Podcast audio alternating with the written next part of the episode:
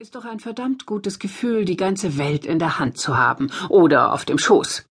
Durch Smartphone und Laptop ist jeder vernetzt mit dem hintersten Winkel dieser Erde, verfügt jeder über ein mobiles Superhirn.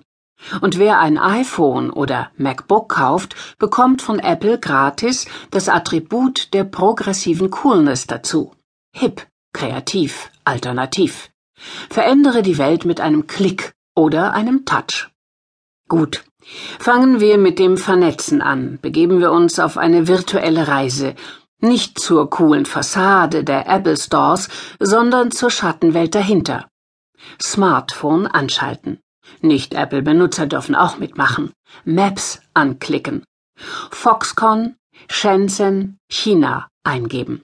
Schon stehen Sie mittendrin im Reich des weltweit größten Elektronikproduzenten, auch iPod City genannt. Werkshallen, Wachschutz, Schlaftürme, Kantinen für mehrere hunderttausend Wanderarbeiter, die Smartphones und Computer für Apple, Nokia oder Dell montieren. Sinnbild für Chinas Wirtschaftsboom und Apples sagenhafte Gewinne und für den Preis, den Menschen dafür zahlen. Niedriglöhne um die 200 Euro im Monat, zwölf Stunden Schichten bei Sprechverbot, Vorwürfe der Kinderarbeit, eine Selbstmordserie unter Arbeitern vor zwei Jahren, jetzt eine Massenschlägerei mit der Polizei in einem anderen Werk, die Schlagzeilen macht, weil sich womöglich die Auslieferung des neuen iPhones verzögert. Ein paar Klicks und schon sind wir im pakistanischen Karachi, Stadtteil Baldia Town, einem riesigen Gürtel von Textilfabriken. Hub Road, Plot 67. Dort starben am 11. September bei einem Feuer 289 Arbeiter von Ali Enterprises, einer Firma, die Jeans für die Billigkette Kick hergestellt hat. So ziemlich jede Brandschutzvorschrift war missachtet worden, die Fenster waren vergittert, die Notausgänge verriegelt. Weiter Richtung Westen über den Atlantik an die mexikanisch-amerikanische Grenze. Hier befinden sich immer noch viele Maquilladoras, Fabrikbetriebe auf dem Territorium eigens geschaffener Freihandelszonen mit den üblichen Standortvorteilen. Kein Arbeitsschutz, kein Umweltschutz, keine Gewerkschaften. Das Problem, die Konkurrenz aus China oder Pakistan, ist immer erdrückender geworden. Hier schließt sich der Kreis mit Shenzhen und Baldia Town. Ende der Reise. Ausloggen, ausschalten. Und jetzt?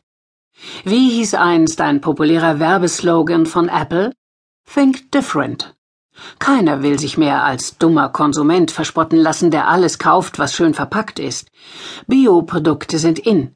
Genmanipulierte Nahrungsmittel provozieren einen Aufschrei des Protestes, und der Kaffee am Frühstückstisch darf ruhig ein Fairtrade-Siegel haben. Aber bei der Frage, unter welchen Bedingungen unsere neuen Kleider, Handys oder Computer hergestellt worden sind, funktioniert das vernetzte Denken nicht so gut. Da herrscht noch reaktionäre Bequemlichkeit im Kopf.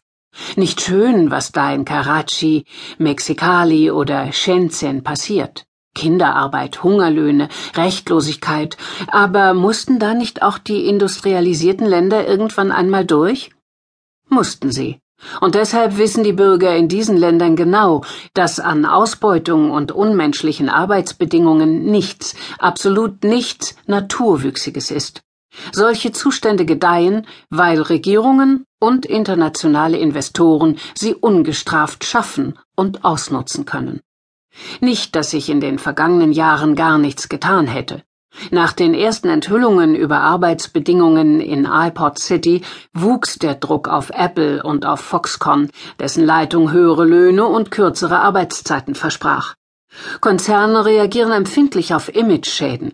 Inzwischen veröffentlichen sie Nachhaltigkeitsberichte, schmücken sich mit dem Beitritt zu unverbindlichen Vereinbarungen zum Arbeitsschutz. Hauptsache, keine Gewerkschaft stört den Betrieb.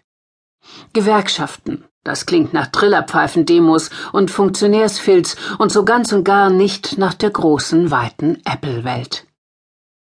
Schalten Sie Ihr Smartphone noch einmal an. Geben Sie Ashulia, Bangladesch ein. Ein Industriebezirk am Rande der Hauptstadt Dhaka, in dem über eine halbe Million Menschen in stickigen Fabriken Hosen und Hemden für Gap, Tommy Hilfiger, Walmart nähen. Amerikanische Gewerkschaften